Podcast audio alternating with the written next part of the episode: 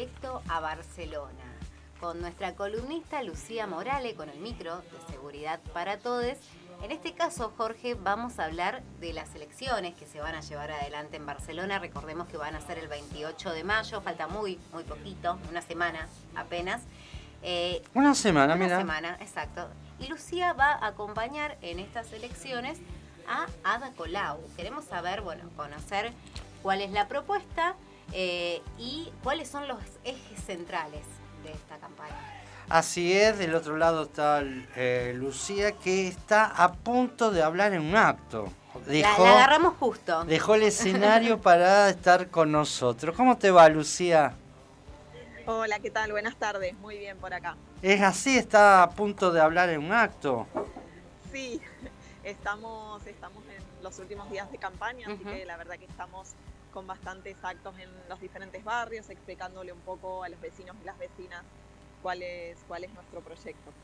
¿Y cuál es el proyecto de ustedes? Porque eh, es renovar eh, el mandato de Ada Colau.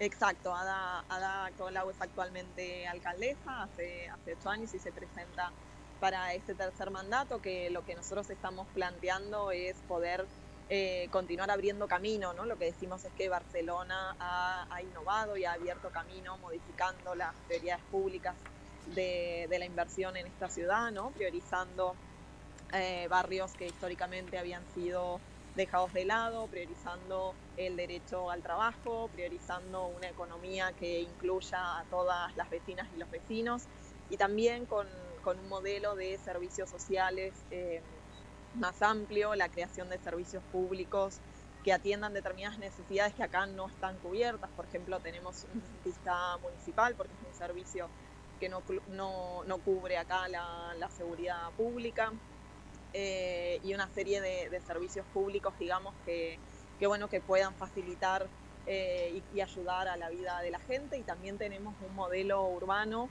que para nosotros acá es muy clave porque realmente Barcelona es una ciudad muy densa, es una ciudad muy contaminada, eh, es una ciudad que recibe históricamente sanciones de la Unión Europea por los niveles de contaminación. Una de las principales causas de eso es eh, los coches, los, autos, digamos, el tráfico de la ciudad. Y entonces desde hace unos años estamos replanteando todo el modelo de ciudad para que haya más verde, menos asfalto, una movilidad más sostenible, es una ciudad que no es, bueno, en, población, digamos, es, un poquito más grande que Rosario, en territorio es bastante más pequeña, entonces es muy, muy densa.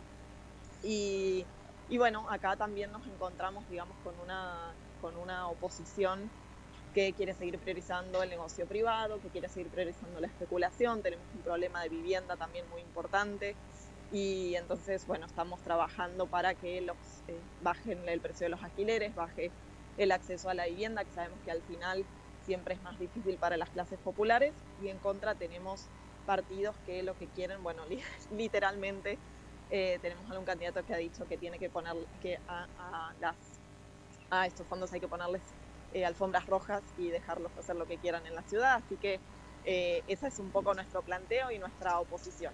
Siempre Barcelona fue una ciudad que recibió al argentino y al rosarino. Nosotros hablábamos al principio, muchos rosarinos eh, se trasladaron a Barcelona a vivir en el año 2001 especialmente. Eh, ¿Cómo está la colectividad argentina? ¿Cómo colabora? cuando ya se instaló en Barcelona, en esto de la campaña y desde también lo ideológico, lo popular. Sí, exacto. Barcelona es una ciudad mm, de, acogida, como dicen acá, ¿no? De recibir eh, ciudadanía del mundo, no solamente argentinos. Es una ciudad que tiene casi el 30% de población que ha nacido fuera de, España, es decir, un porcentaje de población migrada altísimo. La comunidad argentina es una de las más importantes. Hemos tenido diferentes olas migratorias, ¿no? en la época de la dictadura y postdictadura, una gran cantidad de exiliados y exiliadas políticas después 2001, 2015 eh, también hay, una camada. Y, justamente, mira, el acto que, tenemos ahora tiene que ver un poco con eso, con cómo es una ciudad que desde que gobierna Colau también ha puesto en valor eh, justamente esto, ¿no? que hay una diversidad, una población diversa en esta ciudad y que es importante que participe de la vida política, porque muchas veces no hay, hay otros espacios políticos que lo que plantean es una política o de asimilación o de tolerancia hacia la migración y nosotros realmente creemos que la ciudadanía migrada, una vez que elige Barcelona como su ciudad, tiene que tener la posibilidad y el derecho de participar de la vida política que al final determina la vida de, las personas. ¿no? Entonces, bueno, la comunidad argentina en ese sentido acá es muy importante porque es una ciudad, eh, o sea, es una comunidad muy grande en la ciudad. Nosotros en concreto en Barcelona en Común somos unos cuantos argentinos y argentinas participando. Tenemos también un compañero que había estado como concejal en el ayuntamiento y que actualmente es eh, diputado nacional, que es Gerardo Pizarello. Así que, bueno, es, eh, creo que es relevante que, que, hay bastante participación, involucramiento de, de, la comunidad argentina dando apoyo. Sí. Cuando decía ayuntamiento, comentarnos qué es el ayuntamiento. ayuntamiento es la municipalidad. Estamos. Acá, acá, se llama municipalidad, entonces el gobierno municipal, digamos, la eh, se postula para ser alcaldesa, que sería como el equivalente a una intendencia nuestra allá. ¿Y vos irías concejal? el espacio municipal. Claro, yo iría como concejal, acá el sistema es diferente y entonces el legislativo y el ejecutivo están juntos. Es decir, las personas que son concejales tienen que ejercer la función legislativa como fuera o hacer las ordenanzas municipales, pero también tienen a cargo la gestión de gobierno. Ah, muy no interesante. Se pueden personas de afuera, solamente personas que hayan sido votadas. Como es interesante tanto que en la Argentina, en nuestros lugares, cuesta tanto la salud, eh, el tema de los dentistas, que tienen un sistema de dentistas, ustedes municipales, público. Sí, sí, acá la salud pública es en general bastante buena, aunque tuvimos algunos años de, recortes también después de la gran crisis del 2008 y se ha precarizado bastante, pero la mayoría eh, de la ciudadanía utiliza únicamente la, salud pública porque todos los aportes de los, de los asalariados van al, sistema público, pero hay un punto que es eh, la salud bucodental y oftalmológica que no están cubiertas por estas prestaciones. Entonces, esto no es una competencia netamente municipal, es una competencia mm, como si fuera provincial, digamos, pero nosotros veíamos que era, o sea, que realmente es un problema porque no tener salud bucodental es un tema obviamente de salud, ¿no? que a veces pues, se hace pasar como de imagen, pero realmente es un tema de salud.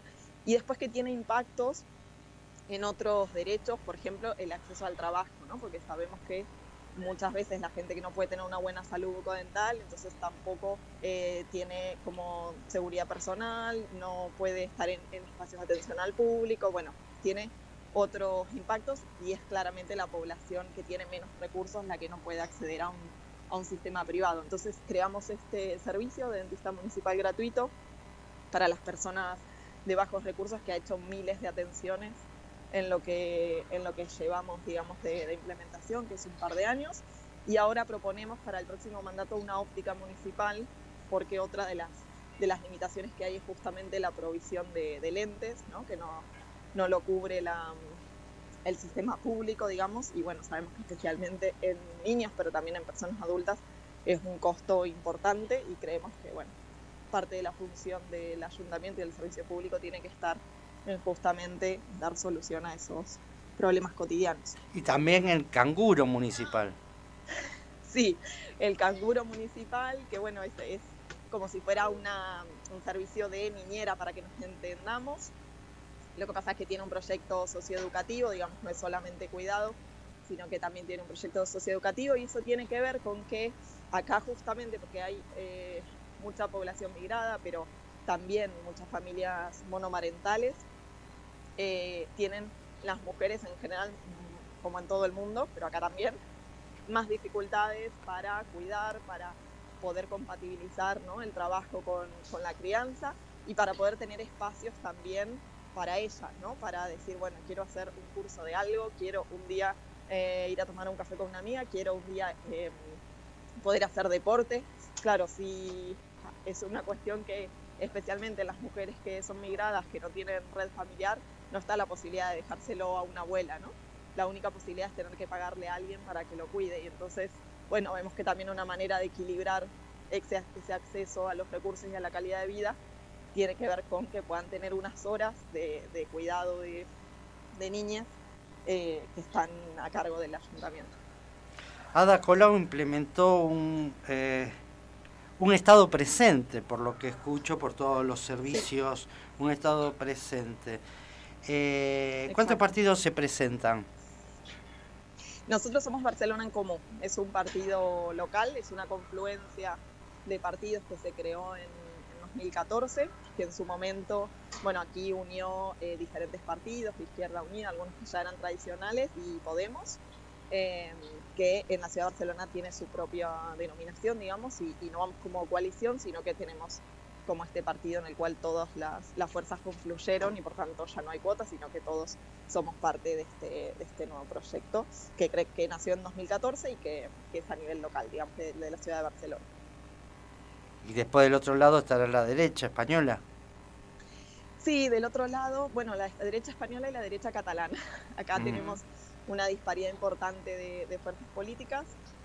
Tenemos también el, el Partido Socialista, que su modelo económico en realidad, aunque se reivindique en, el nombre socialistas, eh, es un partido de, centro derecha y por tanto el contenido del modelo económico eh, va por ahí, con un planteo importante de negacionismo climático también, y entonces, bueno, tienen un modelo en el que Barcelona debería vivir solamente del turismo y por tanto quieren ampliar, eh, por ejemplo, el aeropuerto, que es también una fuente de contaminación terrible nosotros creemos que generar, digamos, en la ciudad esta única dependencia del turismo, que nos encanta el turismo y nos encanta que venga la gente a visitarnos, pero Barcelona tiene 20 millones de turistas al año, es brutal, y eh, tiene un límite de capacidad para recibir gente, ¿no? Como, como cualquier ciudad del mundo. Entonces también que sea la única, la única fuente de ingresos vimos, por ejemplo, en la pandemia, ¿no? que cuando eso se cayó, bueno, generó un nivel de crisis también importante y entonces nosotros apostamos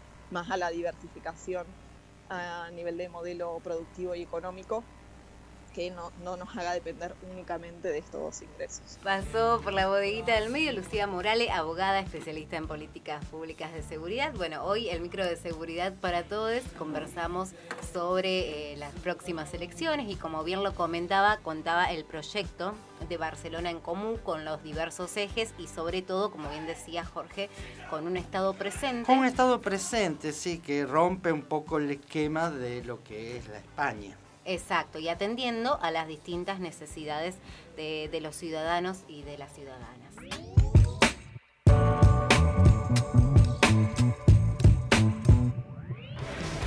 Sábados, de 12 a 14 horas, La Bodeguita del Medio, un espacio de creación colectiva. Puede ser que ya no